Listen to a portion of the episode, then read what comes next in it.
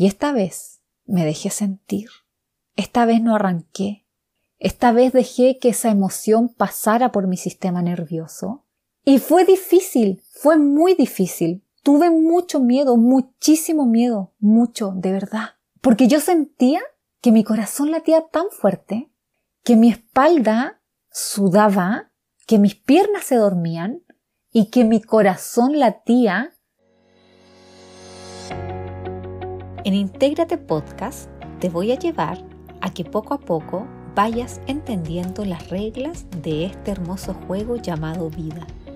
Te voy a compartir todo lo que a mí me ha servido para avanzar a pasos grandes. Te voy a ayudar a darle la vuelta a todo lo que hoy das por sentado y vas a poder mirar desde otro punto de vista todo lo que ocurre a tu alrededor. Te vas a dar cuenta que eres mucho más de lo que piensas, que eres parte de un todo, que tus sueños están ansiosos de encontrarte y que la vida que siempre has soñado está a solo una frecuencia vibratoria de distancia. Bienvenidos a este episodio. Hay que confiar en el proceso. Yo sé que es difícil.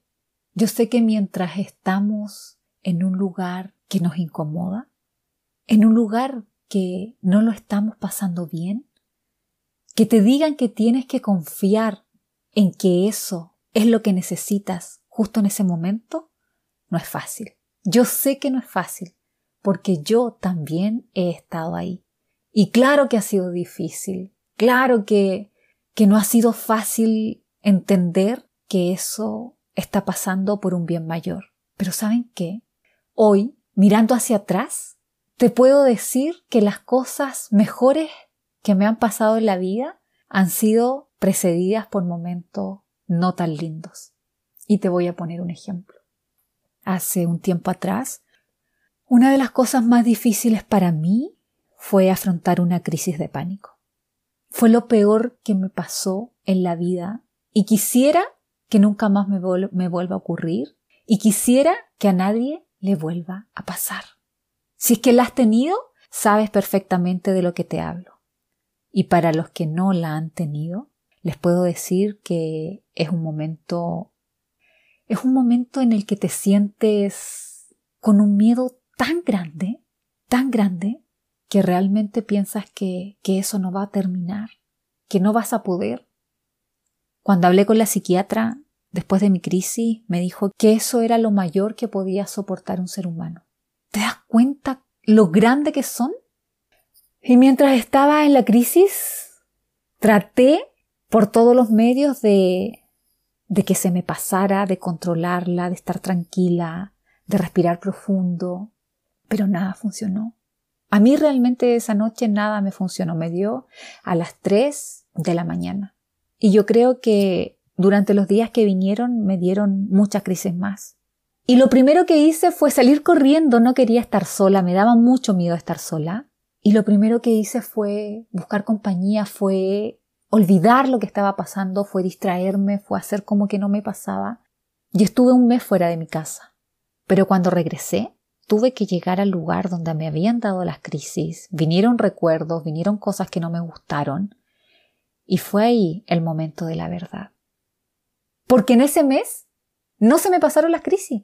Lo único que hice fue poner un stop a mi proceso. Entonces, cuando regresé, yo ya estaba en Sherpa y sabes que hice todo lo contrario a lo que había hecho la primera vez. Y esta vez me dejé sentir. Esta vez no arranqué.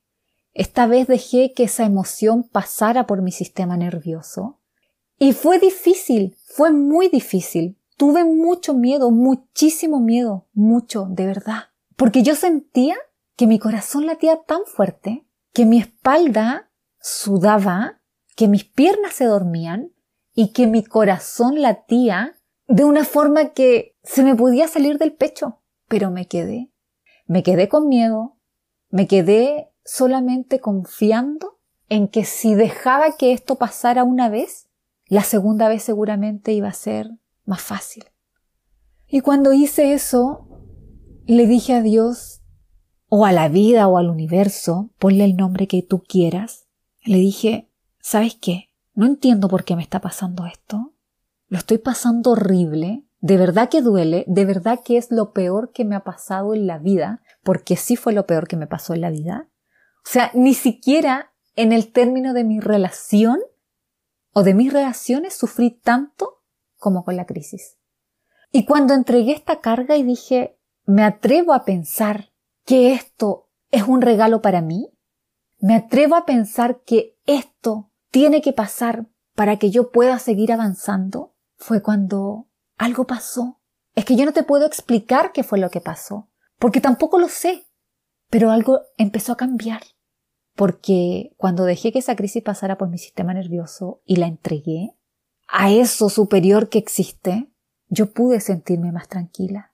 Y realmente me sentí más tranquila. No se me fue la crisis, pero había un descanso que me hacía sentir un poco de paz.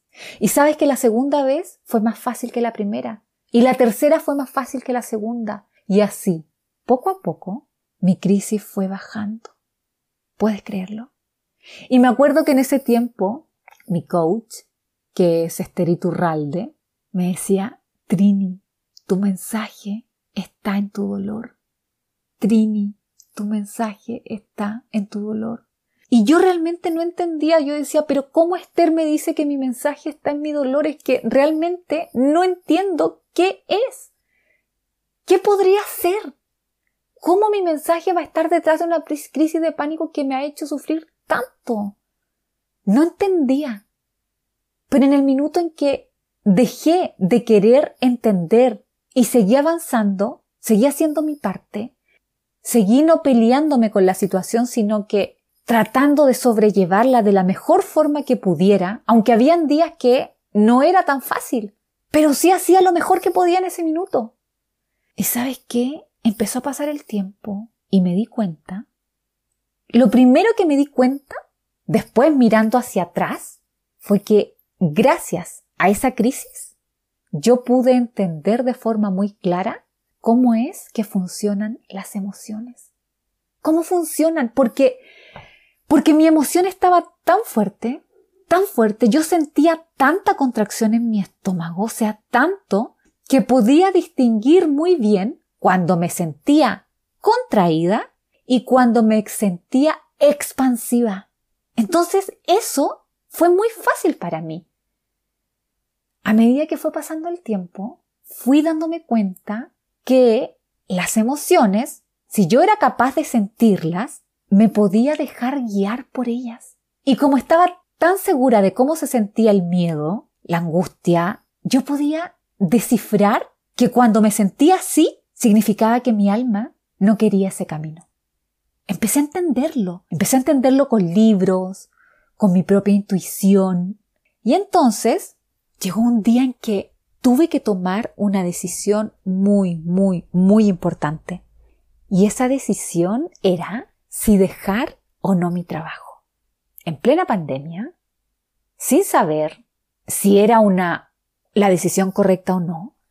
Entonces, esa vez recuerdo que me senté en el comedor de mi casa y estuve en silencio muchos días hacía yoga, hacía meditación, y le dije a la vida, le dije a Dios, le dije,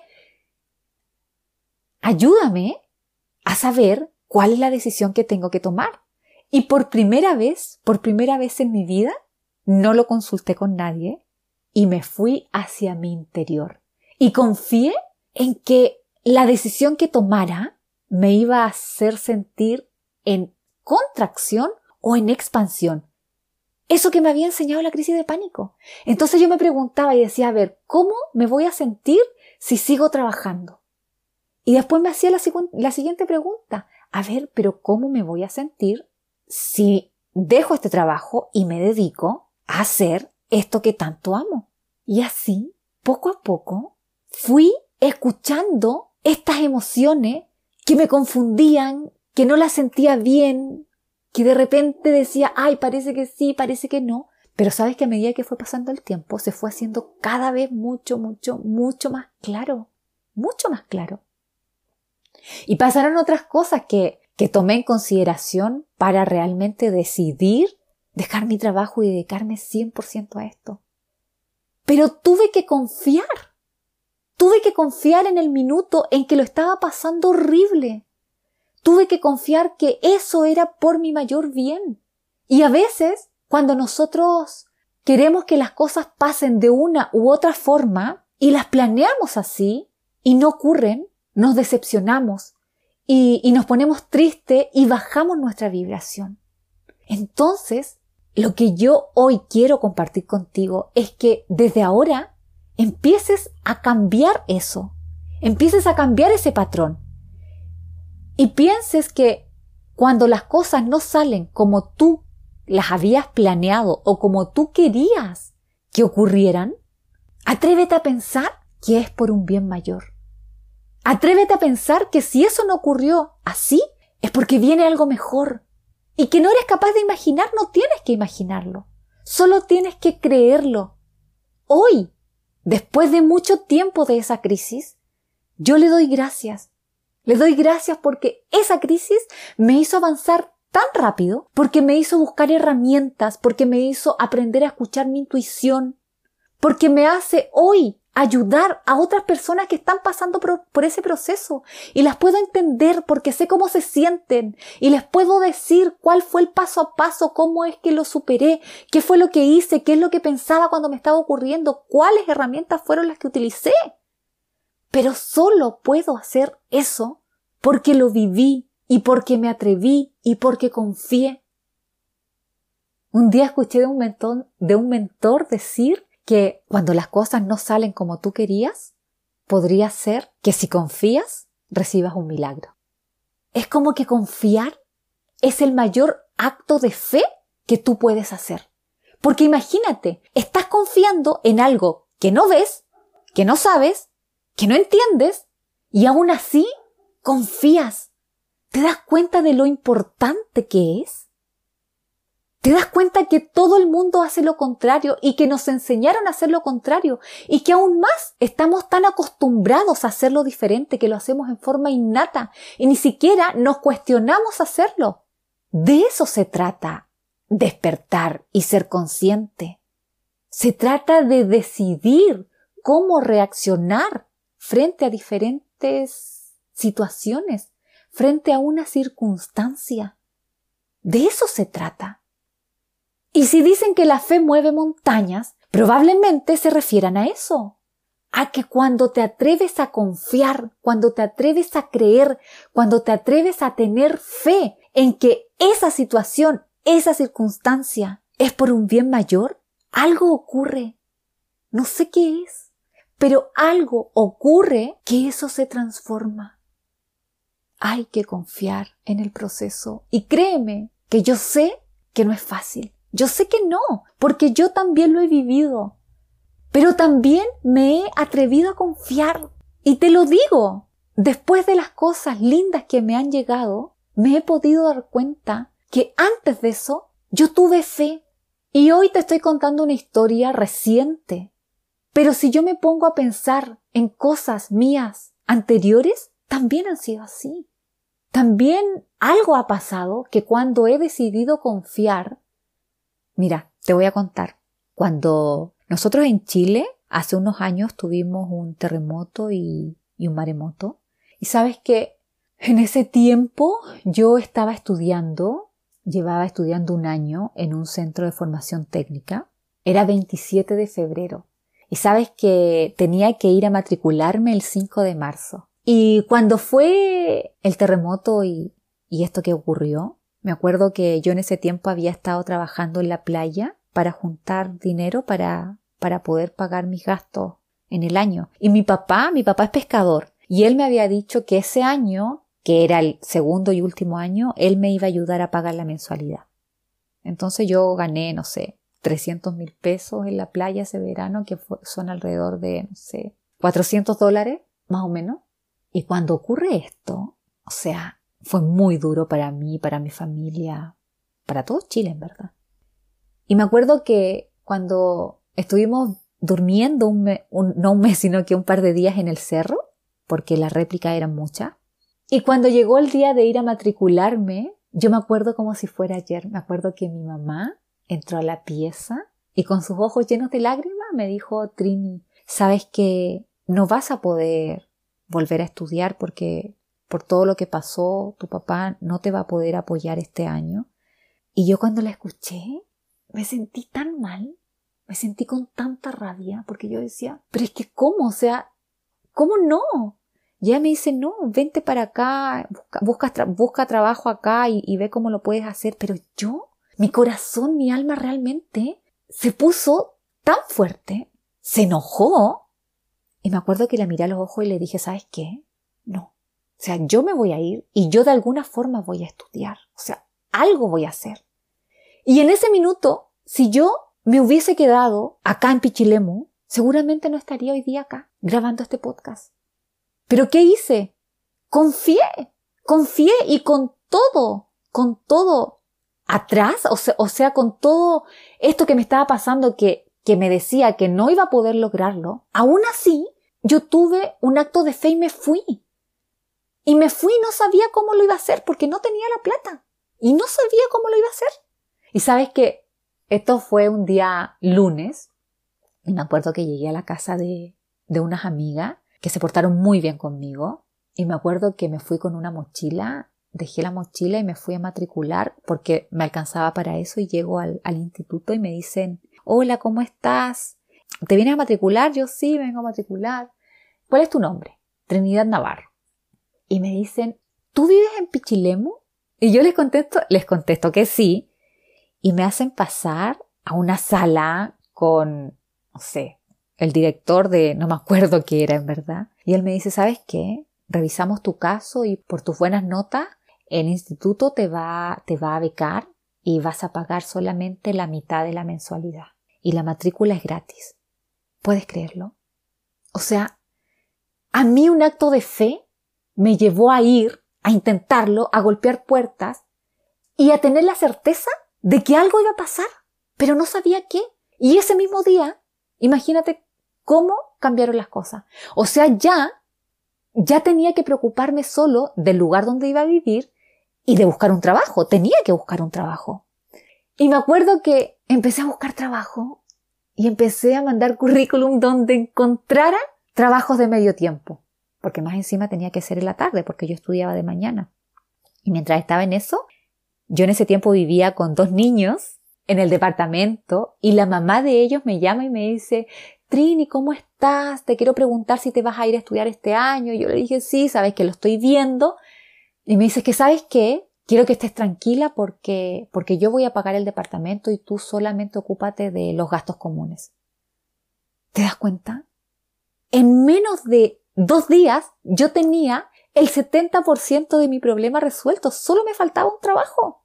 Y el día miércoles me llaman para ir a una entrevista de trabajo y, era un trabajo que me quedaba perfecto. Lo único que no se adecuaba a mí era que el trabajo empezaba a la una y terminaba a las ocho de la noche, de lunes a viernes. Y yo terminaba de estudiar a la una y cuarto, entonces no me servía.